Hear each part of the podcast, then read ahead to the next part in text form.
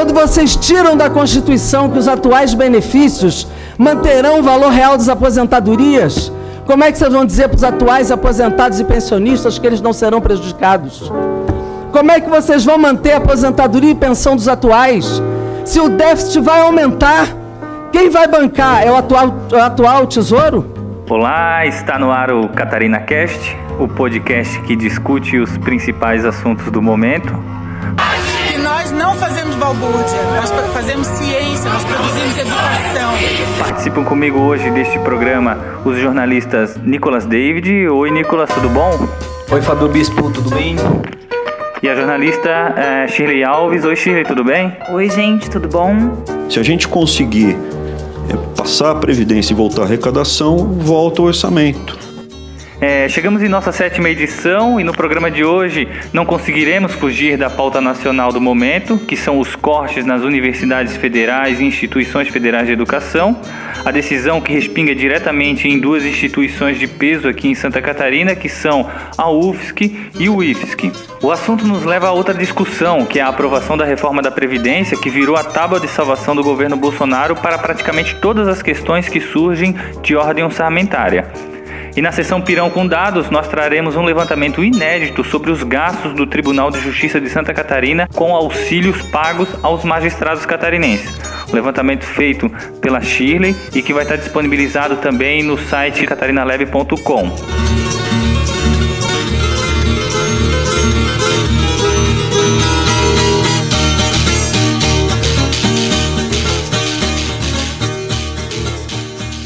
Tudo começou no dia 30 de abril, quando o ministro da Educação, Abraham Weintraub, anunciou em entrevista ao Estadão que cortaria a verba de três universidades, alegando baixo desempenho e balbúrdia nos campi.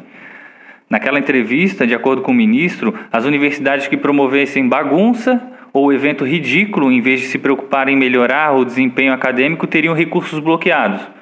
Na sequência, outras reportagens mostraram que essas três universidades que o ministro citou na entrevista, que são as universidades de Brasília, a Federal Fluminense e a Universidade Federal da Bahia, na verdade, tiveram melhora em rankings internacionais. Isso gerou um, um grande desconforto é, no Planalto no, e na cúpula do governo Bolsonaro, que reavaliou essa decisão e decidiu, né, por incrível que pareça, ampliar esse corte para todas as universidades e institutos federais de educação do país, um corte de 30%, que foi anunciado e que já começou a ter reflexo nas unidades locais. Como é que um gestor de universidade, ministro, como é um, um, um gestor de instituto federal, trabalha em pleno mês de maio com um torpedo de 30% a menos para gerir o ano. Vocês têm que fazer um manual para o cara poder administrar e gerir esse navio aí. Essa fala do senador Jean Paul Prat, do PT, durante a audiência no Senado com o ministro Ventralbe, reflete um pouco né, dessa preocupação que os reitores vêm apresentando sobre os cortes. Muito difícil acreditar que esses cortes e, e essa mudança vá acontecer sem reação, né? Os estudantes são muito mobilizados, a gente já viu isso é, quando o Geraldo Alckmin quis fechar escolas lá em São Paulo e como uh, um movimento de reação se espalhou pelo país, né? E imagino que isso vá se repetir agora nesse, nessa questão dos cortes na educação também. É, aqui em Santa Catarina, o IFSC já se manifestou, anunciou que esse corte traria problemas para o funcionamento da instituição, que tem um ensino médio ali no Instituto Federal de Educação. E, e também temos, tivemos um anúncio né, da UFS, que é a Universidade Federal de Santa Catarina, que divulgou a informação de que o corte invi inviabilizaria o funcionamento da instituição já a partir de agosto. É preciso é, é, ver que o ministro da Educação, é, é, o segundo já do governo Bolsonaro, inclusive, né? Esse agora parece que vem para operar mesmo, né? E é muito interessante também observar a. Ele está um mês só, né? Ele parece que foi no, na, na, na, geração passada, mas ele está só um mês. É, mas observar de onde ele veio. É um cara do direito previdenciário, do setor de finanças e é executivo do mercado financeiro. Quer dizer, vai olhar para o Ministério da Educação como um negócio, né? Não como um, um, um, uma pasta de Estado importante para o país, para o desenvolvimento é, do nosso país, né? E aí também, assim, Bolsonaro está sendo bem estratégico também né, no nosso governo com a escolha desse, desse, desse ministro aí, é, já bem mais ativo do que o anterior, né? Que chegou meio acéfalo e só defasou. Isso aí veio para operar, né? A minha formação acadêmica, ela é robusta. Estão tentando me desconstruir, coisas até feias estão fazendo a meu respeito, mas ela é robusta. Eu estou bem acima da média dos últimos 15 ministros que passaram por lá, mas bem acima. Em termos de qualificação em termos de nomes de universidades às quais eu vim. Eu tenho uma experiência de mais de 20 anos como gestor, de pegar desafios, grandes corporações, times, colocar os times com metas, fazer ajustes. Eu não vou acertar 100%. Certamente vai ter um outro time que vai precisar ajuste e entregar no prazo, com qualidade e no orçamento. Bem, dentro dessa linha do que tu está falando, Nicolas, acaba privilegiando as universidades privadas, né? Claro. É, desmobiliza a universidade pública e incentiva para que os, os, estudantes migrem para universidades privadas. Só que o acesso à universidade privada ele é restrito, né? Eu posso citar o exemplo do meu irmão, por exemplo, que é, não conseguiu estudar numa, numa universidade privada é, presencial e está tendo que fazer a distância por conta do valor, né? Porque a, a distância ela, é, ela tem um valor mais, mais acessível, né? E, e, esses cortes, eles vão deixar as universidades públicas, segundo a própria UFSC divulgou, até com dificuldade de, de pagar a conta de luz. Eu vi vários é, estudantes das universidades públicas se manifestando pelas redes sociais e mostrando qual é, a, entre aspas, a balbúrdia que eles estão fazendo, é, mostrando o tipo de pesquisa que eles estão promovendo nas universidades. Né?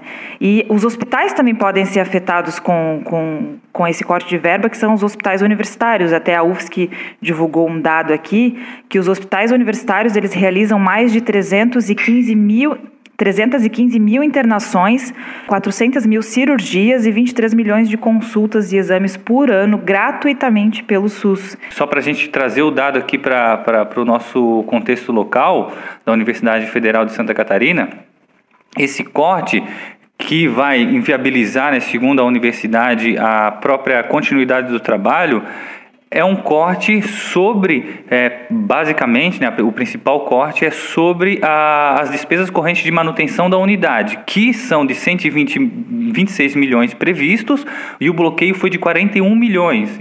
A gente está no quinto mês do ano. O que foi gasto até aqui tinha uma previsão orçamentária de 126 milhões. Essa verba pública para a universidade desse ano ela já foi prevista né, no ano passado. Então já havia uma previsão de verba para o ano inteiro. A universidade ela se programou para isso, né? As bolsas, os alunos, eles estão programados para esse ano. Então, que fizesse um planejamento para o próximo ano e não simplesmente chegar e fazer um corte sem planejamento algum. Lembrando que além do, do, do da redução do orçamento direto do governo federal, as instituições federais de ensino também tiveram cortes de emendas parlamentares. Essas emendas é, são normalmente direcionadas para ações específicas, muitas, muitas delas na, na área da saúde e da pesquisa. Aqui na UFSC, as emendas dessa natureza apoiam o hospital universitário, apoiam obras de infraestrutura, né, como acessos no campus e também fora do campus, e até mesmo a reforma da igrejinha que está em andamento, ela tem né, uh, recursos dessa fonte. Situando o ouvinte um pouco mais sobre a, a reação e a mobilização dos estudantes, né, tanto é, na, das universidades federais quanto dos institutos. E no dia 15 de maio é, haverá uma mobilização nacional e os estudantes muito provavelmente estarão estarão nas ruas aí contra esses cortes e alertando a população dessas, dessas possibilidades, né? Tem uma paralisação em defesa da educação chamada pela União Catarinense das e dos Estudantes Secundaristas. Tem também uma assembleia lá na UDESC, que é mobilizada pelo Centro Acadêmico Augusto Boal, CAAB, ou CAAB, né? E tem também uh, é, uma mobilização dia, dia 15 de maio, está intitulada aqui Tire a mão da minha universidade contra os cortes na educação. Concentração dessa, dessa mobilização na Catedral às três horas e deve ocorrer ato no centro, né? É, o Bolsonaro, o governo Bolsonaro, ele, ele mais uma vez repetiu uma fórmula que ele aplica praticamente todas as suas decisões de governo, que é capitalizar com seu eleitorado, né? É, a, a, entrevista que o, que o, ministro deu ao Estadão tinha um foco de atacar os universitários, principalmente os universitários de esquerda. Começou com aquele discurso de que vai cortar a verba de humanas, depois descobriu-se que não, a autonomia universitária não permite tu cortar a verba de humanas, tu tem que cortar a verba da universidade, a universidade decide, né? O que eles acreditaram que iriam capitalizar politicamente se transformou no, numa verdadeira balbúrdia. Aí sim, porque eles brigaram com o universitário, com o professor universitário, atacaram os institutos federais de educação, que agora também pegam os secundaristas, isso acaba influenciando é, nas famílias, nos pais. Então, o, o governo está comprando uma briga muito maior do que uma briga com a ideologia de esquerda que parecia ser o intuito é, ao fazer o anúncio. Claro que tem um fundo é, econômico, né, que o, o governo realmente está é, promovendo cortes, anunciou um corte também no exército, né? Parecia talvez até inacreditável para esse governo. Você falou, Fábio Bispo, o governo Bolsonaro está comprando uma briga aí que é bastante grande, né? Bastante sensível. É, mas o, os gestores, né, eles já têm que se precaver, porque o, o problema é real mesmo. Teve uma reunião é, no campus de Joinville, né, e a diretoria lá em Joinville apresentou os números, os impactos no campus e eles fizeram um apelo, né? Pediram a colaboração de todos para economizar luz, água, explicou que as diárias só serão concedidas apenas para reuniões em órgãos deliberativos e que haverá cortes. A, a gente tem falado muito, né, sobre a Universidade Federal de Santa Catarina por outros episódios e só para citar aqui, é, a, Universidade Federal de Santa Catarina realmente tem um problema de gestão nos últimos tempos, principalmente por uma disputa né, ali de grupos em torno da, da reitoria e da gestão desses recursos. A UFSC não tem um orçamento pequeno, de fato, é um orçamento de 1,5 bilhão, um orçamento que é mais da metade, por exemplo, do orçamento da Prefeitura de Florianópolis, que é o orçamento de toda uma cidade. A maior parte desse recurso vai para pagar é, professores e servidores.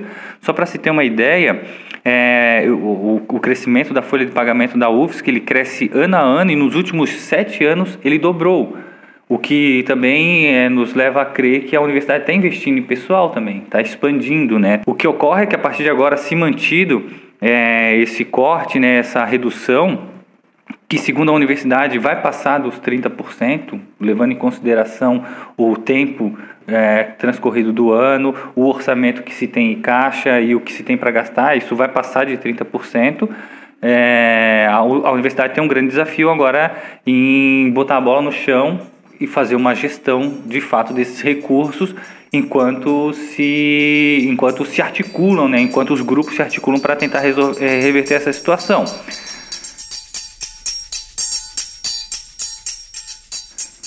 Dito isso, a gente já emenda o assunto do corte das universidades no nosso, nosso segundo ponto de pauta, né? Porque ele está ligado diretamente com o um anúncio feito pelo próprio ministro da Educação de que a resolução dos problemas das universidades, da resolução dos problemas orçamentários das universidades, estaria ligado diretamente com a aprovação da reforma da Previdência. Não há corte foi um contingenciamento que foi não é imposto, a gente precisa cumprir a lei de responsabilidade fiscal, é básico, que senão estoura o país. Se, até descumpre a lei, tem que cumprir. A economia impôs esse, esse contingenciamento diante da arrecadação mais fraca e nós obedecemos. Eu tenho que obedecer às leis. Se a gente conseguir é, passar a Previdência e voltar à arrecadação, volta o orçamento.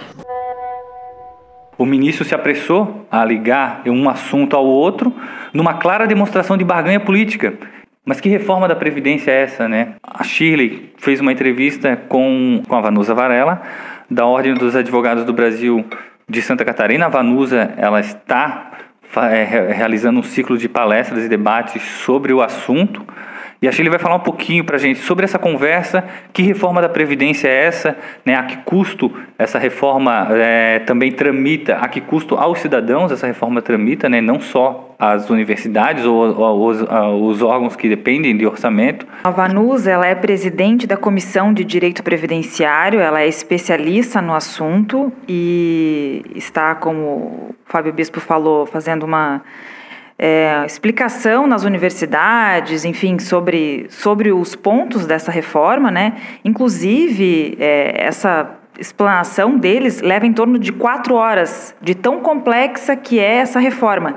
E ela até comentou que não é, na verdade, uma reforma, é uma nova previdência e uma nova previdência não mais social. Né?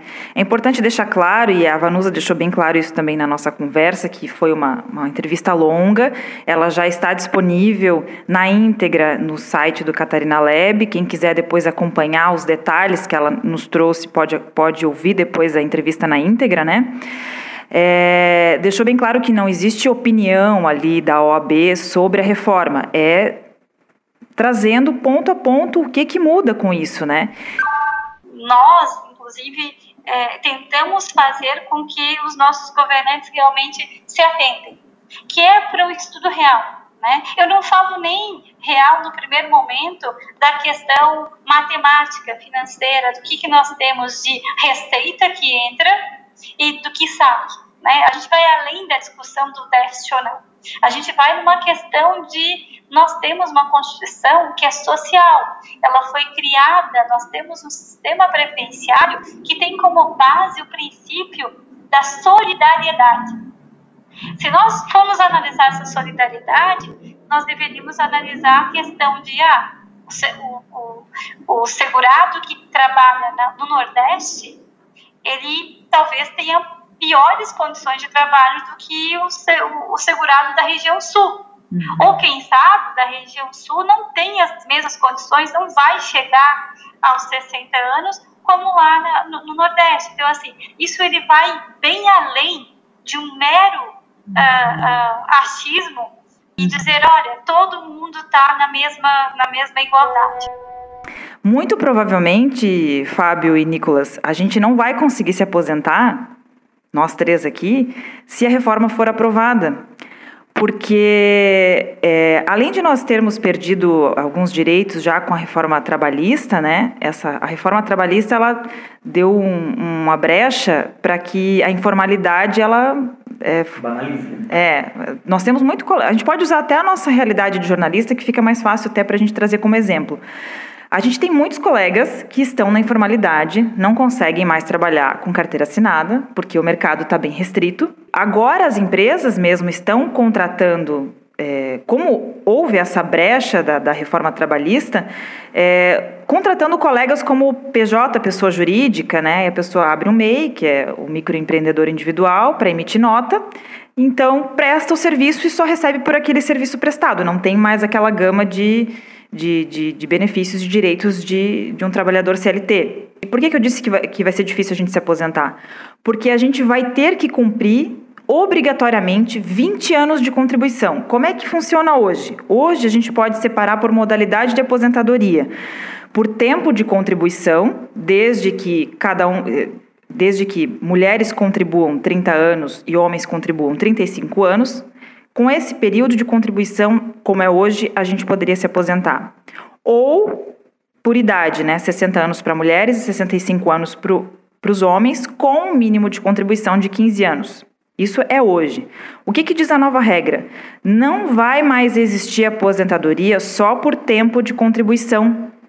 O tempo de contribuição ele vai estar diretamente vinculado à idade mínima. Então, além de a gente contribuir durante 20 anos obrigatoriamente, a gente só vai poder se aposentar quando tiver a idade mínima, que vai ser, continua sendo é, 65 anos para os homens e vai aumentar para as mulheres para 62 anos. Então, a, e a gente só vai poder se, é, se, aposentar, então, quando tiver a idade mínima e com o mínimo de 20 anos de contribuição. Se a gente não tiver o mínimo de 20 anos de contribuição, a gente não vai poder se aposentar, mesmo tendo a idade. Então, por exemplo, a pessoa que começou a contribuir lá em 2000 e, sei lá, teria direito a aposentar em 2035, ela tiraria os 20% piores salários. Uhum. Se a reforma passar, vai pegar 60% de todo o valor. Então, ele já sai perdendo quando eu aumento, coloco todo o valor, e eu diminuo de, de 80%, que hoje é considerado, para 60%. Ou seja, matematicamente falando, para eu chegar a 100% da média, eu preciso ter no mínimo 40 anos de contribuição. Com essa realidade trabalhista que a gente tem, vai ser difícil de conseguir se manter é, na formalidade por tanto tempo, né? E isso acaba incentivando para que a gente vá para é, que busque a previdência privada que beneficie os bancos. É, o, o, o, o que a reforma da Previdência tinha que resolver, na verdade, é a questão dos privilégios, né? Que não adianta, continua, continua lá o, o deputado, o magistrado, uh, ganhando fortuna, super salários, a gente vai tocar nesse tema aqui depois localmente, né? Ganhando super salários, aposentadoria, benefício, enquanto que os mínimos direitos dos trabalhadores que, que, que, né, que são a massa no, no fim, né, então é privilégio para a minoria, super salário para a minoria, e os poucos benefícios da massa que já trabalha das, das 8 às 6 da tarde serão tirados. Ou seja, é um, é um massacre, né? É continuar o enterro que o Temer vinha iniciando lá com o PEC do teto de gasto e depois ali reforma do trabalhista, né? Agora vem, vem essa reforma da Previdência para tornar ainda mais acachapante o negócio, né? É um, é um cenário de tragédia, né? E o governo ainda faz, como você disse anteriormente, Bispo, faz chantagem ainda, né?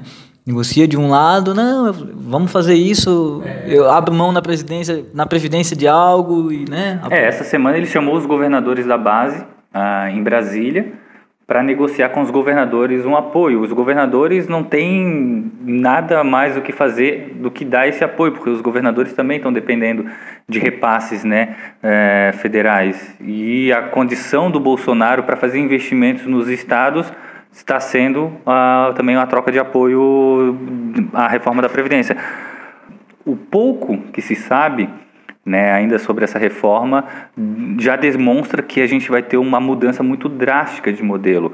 Né, porque hoje a gente vive um, um modelo que é um modelo de repartição, né, que é um sistema é, onde o, quem está na ativa banca a aposentadoria dos mais velhos. E o grande questionamento na primeira reunião da Comissão Especial da Câmara dos Deputados foi justamente como vai ser a migração para esse novo modelo, que na verdade é um novo sistema né, de, de funcionamento da Previdência, que é um sistema de capitalização. Nesse sistema de capitalização, cada trabalhador poupa para si mesmo, essa poupança fica numa conta individual e os detalhes sobre eh, como esse novo regime será opera, operacionalizado, caso seja aprovado, ainda não foi totalmente divulgado. O próprio mercado financeiro já não sabe se aqueles dados apresentados pelo, pelo ministro da Economia, Paulo Guedes, de fato vão se confirmar. O próprio mercado, que é o maior incentivador, né, o mercado financeiro, é o maior incentivador, um dos maiores apoiadores, que eu acredito que é o que está segurando esse debate ainda de pé, ele já não acredita nessa economia de um trilhão. Já tem se falado em uma economia de 600 bilhões. E quando é, essa credibilidade né, do que o governo apresenta e de qual é a realidade vai minando, né, vai infiltrando esse debate da reforma da Previdência. É, e uma reforma tão complexa como essa, ela não pode, é, não pode ter essa pressão para ser aprovada toque de caixa na, no Congresso, né? Se é tão difícil de explicar, se tem tantos pontos que, que precisam de análise, né? Não, não dá para ter essa pressão imensa que está ocorrendo aí pra, com pressa para se aprovar, né? Porque pode passar muita coisa aí que a gente nem tem informação, nem, nem sabe o que vai acontecer, né? E a gente tem visto poucos argumentos para o governo, né? Não poucos. Claro que a economia de um trilhão, ela realmente é uma economia significativa, mas como já, já falamos aqui, é, não se sabe se esses valores são reais, existe até dúvidas sobre a apresentação dos dados, e em contrapartida, enquanto nesse vácuo né, de, de, de manifestações convincentes do governo, que a gente está vendo é uma enxurrada né, de questionamentos sobre a lisura desse processo, uma fala muito significativa, essa que ocorreu em outra comissão, que é na Comissão de Direitos Humanos é, do Senado, o Sargento Lotim, né, o Sargento Elisandro Lotim, que é aqui de Santa Catarina, ele que vem das fileiras militares, né, e representa a Associação Nacional dos Praças, é, fez uma fala bastante contundente sobre essa questão do que estaria realmente por trás né, da, da, da reforma da Previdência. Mas é muito mais fácil pegar o soldado, o cabo, o sargento, e aí me permitam me referir à minha categoria novamente, o soldado, o cabo, o sargento, o subtenente, que não pode fazer greve, que não pode isso, que não pode aquilo, que não pode aquele outro. Criar toda uma construção de privilégio, quando na verdade já foi explanado pelos meus antecessores aqui que não é verdade, não existe privilégio. Dizer isso é muito fácil pegar os professores, o trabalhador rural, a enfermeira, aquele pessoal lá da ponta do sistema, o trabalhador, aquele que efetivamente constrói o Brasil com o suor do seu rosto e jogar uma carga em cima dele e aí depois agradar ou agradar ou para agradar o mercado financeiro. E não sejamos ingênuos, todo mundo já sabe. Né? Não estamos mais na década de 60, na década de 70, 80. A informação pode ser hoje divulgada tranquilamente, está aí nas redes sociais. Todo mundo sabe que essa reforma da Previdência é para agradar o mercado financeiro. Todo mundo sabe disso. É, um outro ponto que eu queria destacar é que. É, eu lembro que teve essa discussão logo no início do ano sobre a idade mínima de mulheres e de homens, né? Ah, mas as mulheres não, é, não querem a igualdade, né? Por que, que não pode ser a mesma idade para homens e mulheres? Claro que as mulheres conquistaram espaço no mercado de trabalho, isso é fato, é uma conquista. Mas tem muitas outras lutas que ainda a gente precisa é, conquistar, que é a questão do salário que é diferente, né? Que ainda a mulher ganha menos e a mulher, normalmente, na, na, na, estrutura familiar que a gente tem hoje no Brasil, ela faz uma jornada dupla, muitas vezes tripla, porque ela trabalha, ela chega em casa, ela tem os afazeres domésticos e ela ainda cuida dos filhos. Então, tem toda essa carga ainda nas costas das mulheres, que infelizmente é uma realidade das famílias brasileiras, a né? A condição não é igual, né? Pra, Exatamente. Para idade, para situação ser, ser igual também, né? E um outro ponto, Nicolas, que eu achei interessante que vale é, dividir aqui, depois a, na entrevista, na íntegra, né, o ouvinte vai poder entender um pouco melhor, mas além de tudo isso, que eu, isso é só um ponto, né? A gente comentou aqui da, da idade, é só um, um ponto da, da reforma. Tem a apostadoria rural. Exatamente, tem a apostadoria rural, tem outras questões, mas além disso, a idade ela vai ficar vinculada à projeção de expectativa de vida. Então, todo ano, a idade mínima ela pode estar sujeita ao aumento ao aumento. Hoje vai começar com 62 para mulheres e 65 para os homens, mas ela pode aumentar caso a nossa expectativa de vida também aumente. Só que ela, a, essa reforma ela, ela não pode passar régua como se todos os brasileiros tivessem pé de igualdade. Né? A gente tem pessoas que trabalham pesado, tem pessoas que estão expostas a agrotóxico, a produtos químicos, que não têm a mesma expectativa de vida. Talvez ela nem chegue nessa idade para usufruir da, da sua aposentadoria. Né? Precisa saber qual é a realidade de cada um dos brasileiros. Quem mora aqui em Santa Catarina não tem a mesma realidade de quem mora no Nordeste, de quem mora em outras regiões do país. Isso precisa ser levado em consideração e não está sendo levado em consideração. A gente tem aqui do dia 30 de abril, portanto bastante recente, a Pesquisa Nacional para a Amostra de Domicílios Contínua, PNAD contínua, e foi divulgada pelo IBGE que mostra que o desemprego no Brasil está em alta, né, e que atingiu 12,7% no país. É, são 13,4 milhões de pessoas em busca de, de trabalho bastante interessante também porque eles mostram que tem setores aqui que foram os principais defasados nesse último período. E aí olha só que interessante. Setor da administração pública, defesa, seguridade social, educação, saúde humana e serviço social. Perderam 332 mil postos de trabalho né? porque são 332 mil pessoas a menos nesses setores. E o setor de construção também, com perda de 228 mil pessoas. Então quer dizer, né, aquele, todo aquele crescimento que a gente via no país aí, de, né, vamos construir aí, porque vai ter, ter que ter e uma... os empregos da reforma é, trabalhista até agora não vieram. Não vieram. Pelo, pelo né? contrário, não vieram, né? O ministro Paulo Guedes, ele teve, né, na comissão especial da Câmara dos Deputados para tratar da reforma da Previdência. Foi uma audiência super longa, que durou mais de seis horas. Ele trocou farpas com a oposição e prometeu outras reformas, como a tributária, e disse que o governo, com a proposta apresentada, está recalibrando privilégios. É, foi esse o termo que o ministro utilizou. Ele ainda afirmou que está pedindo uma licença para criar o regime de capitalização no qual o próprio trabalhador guarda os recursos para sua aposentadoria. Aliás, vocês disseram do governo Michel Temer, e o deputado Rogério Marinho foi o relator, que a reforma trabalhista ia gerar emprego. Olha aí quantos empregos gerou. Vai ver lá a fila do Anhangabaú, as filas no Rio de Janeiro. Cadê os empregos da reforma trabalhista? Até a bagagem ia diminuir o preço das passagens. Estamos vendo aí o preço das passagens onde está. Não há, é uma mentira atrás da outra. Falem a verdade para a sociedade brasileira. Digam assim: olha, nós vamos fazer a reforma porque nós queremos privatizar a Previdência. Ponto. É verdade. Aí nós vamos debater em cima da verdade. Mas mentir não dá que isso aqui é para salvar a economia. Qual é a proposta? Quer salvar a economia? Vamos fazer a reforma tributária, nós topamos. Vamos fazer lucros e dividendos, vamos fazer imposto sobre grande fortuna, vamos fazer reforma tributária de verdade. Parem de gerar chantagem sobre os governadores.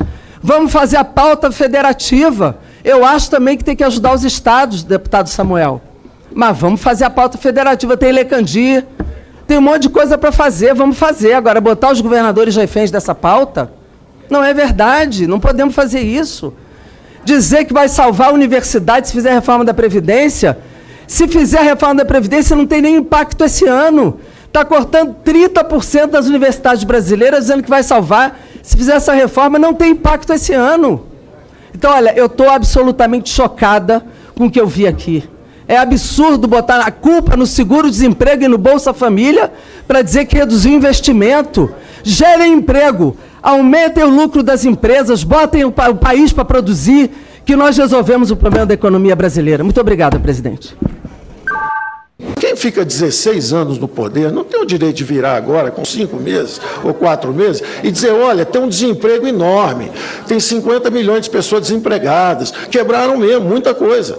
É difícil consertar. E pior, não é só ter, ter quebrado.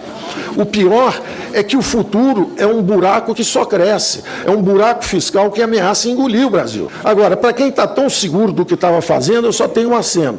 Nós estamos tentando ir para o caminho da prosperidade, não para o caminho da Venezuela. Deputado, deputado, calma, deputado, a reforma da Previdência tem essa promessa, né, de salvar o país, como se fosse é, como se fosse uma receita de bolo pronta, inclusive, né, que ele tem que passar dessa forma, como se não existisse outra alternativa de ampliar o emprego, aquecer a indústria e melhorar todos os setores que fazem a economia girar. Hoje a gente tem na reforma da Previdência essa essa pecha, como nós tivemos ano passado na reforma trabalhista. Quantas outras reformas, né, vão vão precisar ser ser feitas para salvar o Brasil.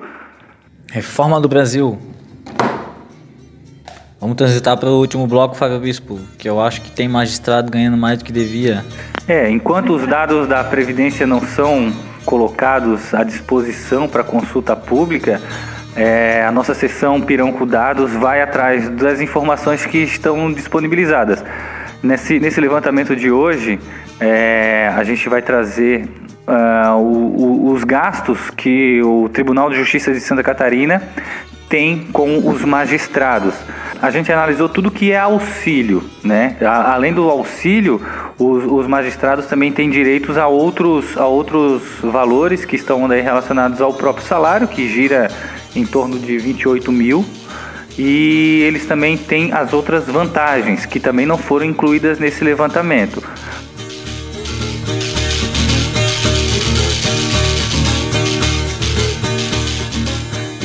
36 milhões 812 mil 915 reais só em auxílio. É isso, né, Shirley? Isso, Fábio Bispo. Esse não, esse é o valor total de 2018. 36 milhões 812 mil 915 reais e 74 centavinhos. Bom, deixa eu explicar um pouquinho. É, essas informações, elas, elas estão disponíveis para pesquisa no portal da Transparência, é a folha de pagamento de 2018. Esses valores não levam em consideração os, os magistrados inativos, nem os servidores, tanto ativos quanto inativos, é só dos magistrados ativos, tá? E até tem uma informação de bastidor que é, houve uma mudança recente na forma de fazer essa pesquisa no site do Tribunal de Justiça, que inclusive tem intimidado os servidores a fazerem a pesquisa porque ela pede o CPF Então eu tive que informar meu CPF e claro que isso fica numa base de dados, é possível saber quem fez a pesquisa, né? Então acaba intimidando os servidores lá dentro que tem medo de fazer a pesquisa, de ver quanto, sei lá, o seu chefe de gabinete ganha, porque, né, é possível saber que ele fez essa pesquisa, né?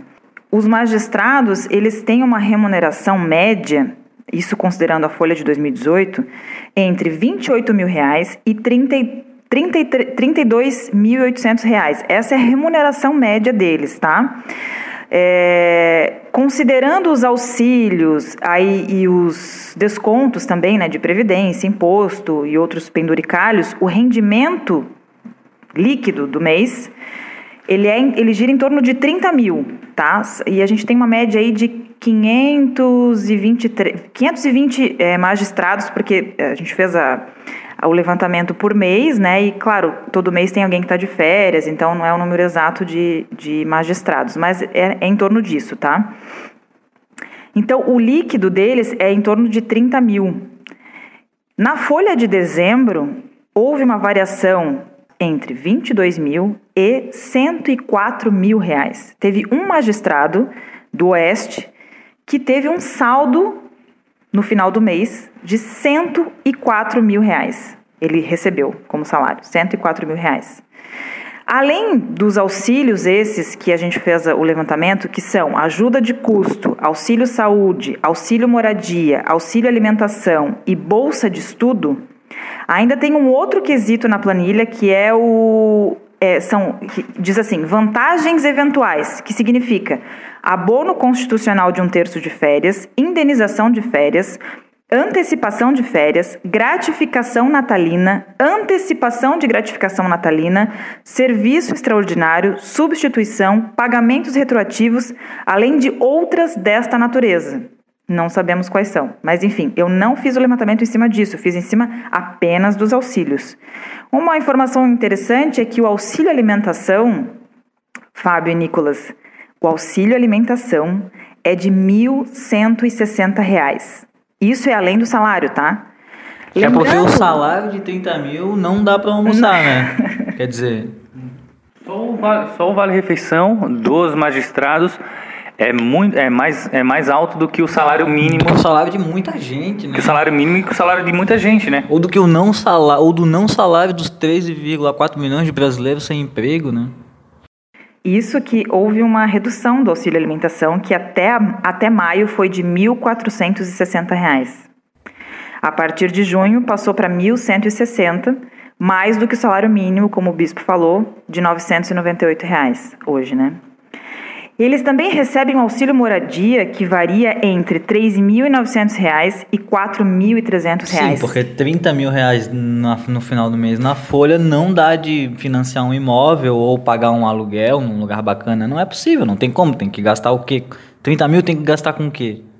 É, é, o trabalhador tem que dar conta de pagar transporte, moradia e alimentação com salário mínimo, né? Só em auxílio moradia, a média por mês que o tribunal desembolsa é de 2 milhões de reais, com cerca de 500 magistrados. Um grupo seleto de 500 pessoas fica com 2 milhões para gastar em moradia. E a bolsa de estudos, né? Falar de, a gente está falando de educação aqui. Será que a bolsa de estudos dos magistrados também é, sofreria um, um corte de 30%? Porque é uma média de 215 mil por mês em bolsa de estudos para, o, para, o, para os magistrados. Uma média de 65, 70 magistrados todos os meses recebem esse valor claro, para investir nos seus estudos, é digno que o magistrado é, se, se, né, se capacite. É, no entanto. Com 30 mil dá de comprar algumas apostilas na livraria catarinense, né? Exatamente, favor, né? por aí, né? Em 2018, o valor total foi de R$ 2 milhões 938 mil 379 reais em bolsa de estudo para os magistrados, né? Quem é, que, quem é que ganha bolsa de estudo, né, para para conseguir se qualificar, né? Hoje em dia o mercado de trabalho pede qualificação, mas é tão difícil, né, conseguir é, dinheiro, verba para pagar, né, o estudo é, privado e ainda mais com esse incentivo agora para que se vá para o ensino privado, mas como, né? Se o salário mínimo é 998 reais, né? Então, assim, a nossa intenção de, de, levantar esses dados, que, que vão estar na íntegra lá no nosso site e separado por mês também, é possível visualizar os dados é, exatos, né? Para mostrar o, o, gasto que, que existe apenas com, com, auxílio, né? sem considerar então o, o rendimento, sem considerar é, outras vantagens diárias também, que não estão nesse levantamento. E, e, ninguém fala disso, né? Interessante é que ninguém fala se, se há necessidade de manter, né, da manutenção desse, desse, desses valores, né? É, fazendo justiça com as próprias mãos. É, essa nossa tentativa é de tornar né, o, o dado público, a informação que já é pública, mas ela é tão, de tão difícil acesso, né? Só para vocês terem uma ideia, esse trabalho que a gente traz aqui é, agrupado por mês e com o total do ano, é, ele é disponibilizado em planilhas é, totalmente individualizadas. É, agora desde 2017 que elas têm algum tipo de estruturação, mas não, é impossível ou quase impossível compará-las compará com as antigas planilhas, porque os dados não eram estruturados. Então deu um baita trabalho danado para conseguir fazer o cálculo de quanto que o Tribunal de Justiça gastou num único mês com todos esses benefícios. Porque mas, da... tu vai, mas tu vai ganhar hora extra com esse serviço, não vai? Porque da forma como o dado está disponibilizado, a gente consegue consultar um magistrado por vez. É isso, né, Shirley? Então, foi um puta trabalho que a Shirley fez para juntar esse dado para a gente ter essa dimensão, né, dos 36 milhões e 800 mil reais que o tribunal gastou em auxílio, só em auxílio sem, sem os salários e demais vencimentos. É, só para esclarecer, a nossa intenção não é pegar no pé dos magistrados. Não, jamais. Né? Magistrados... A gente mostrou na semana passada os gastos com diárias né, dos deputados e é para mostrar mesmo o gasto público, né? O que está sendo feito, feito, com o nosso dinheiro, pra né? Mostrar Porque que... nós estamos pagando esses auxílios para eles. Para mostrar que existe um desequilíbrio em, em certos segmentos e que é, os políticos, quando vão para a tribuna do orçamento, precisa ser revisto, tananã, é nesse ponto que o orçamento precisa ser revisto, é, ne, é nesses pontos, é para essa, é nessas pessoas, não no trabalhador que que está sendo escravizado, né? Que vai ser aumentada. Ó, trabalhador, os seus direitos vão ser reduzidos porque a gente não pode mexer no privilégio do cara que ganha 30 pau por mês e o salário dele chega a 104, né? Não pode, Exatamente. não pode. Isso é, isso é Ninguém fala disso, né? Ninguém fala desses privilégios, né?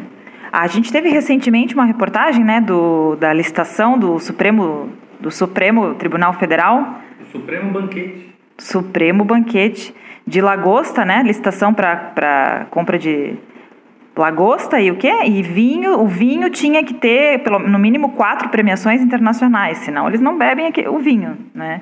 Então, olha o gasto. E aí, isso aí não, não, não, não onera o país? Não é o nosso dinheiro? É o escracho do escracho. Vamos encerrar o programa para a gente não começar a se bater aqui?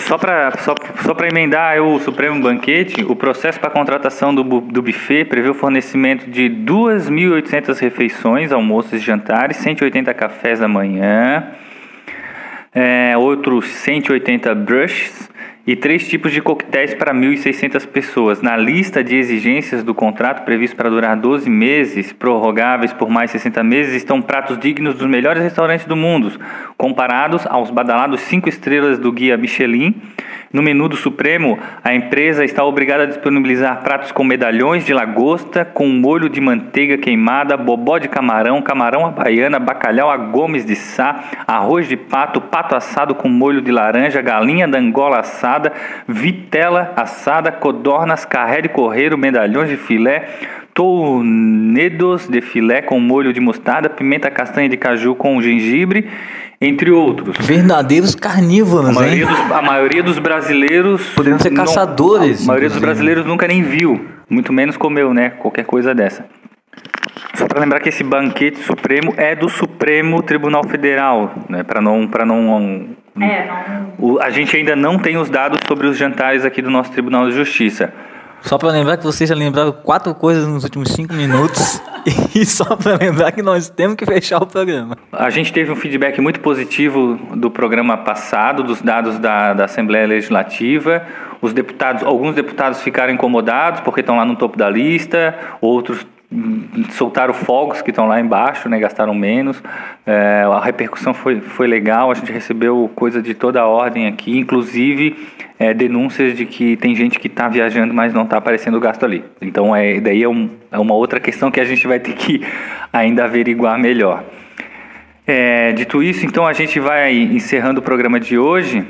É, lembrando que a gente está no SoundCloud e a partir de agora também no Spotify, Stitcher, nos aplicativos. Spotify é... nos ligou na semana passada pedindo que o Catarina Cast estivesse lá, né? E a gente gentilmente cedeu o programa para eles. A gente está tentando ampliar essa nossa, as nossas plataformas. Quem quiser entrar em contato com a gente para fazer sugestões, reclamações, elogios ou críticas. ou críticas e tudo mais, é só escrever para o laboratoriocatarina.gmail.com. Esse programa é uma produção do Laboratório Catarinense de Inovação em Jornalismo de Santa Catarina, com apoio do Estopim Coletivo, do Portal Catarinas.